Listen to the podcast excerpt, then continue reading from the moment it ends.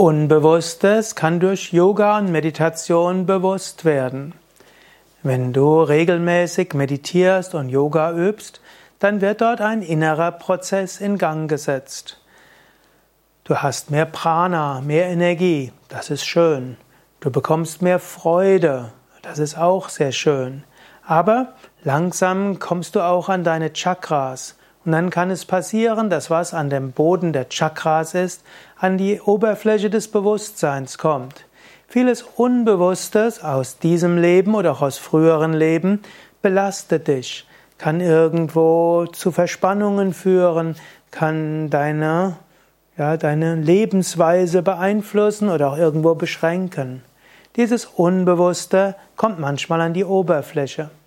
Im Yoga wird gesagt, wenn Unbewusstes an die Oberfläche kommt, schau es dir an, lass es dann los und lass es wie eine Bla Luftblase, die an die Oberfläche eines Sees kommt, zerplatzen und dann ist es aufgelöst. Du musst mit dem Unbewussten, was während der Meditation an die Oberfläche des Geistes kommt, nicht, nichts Bestimmtes machen. Du musst nichts tun.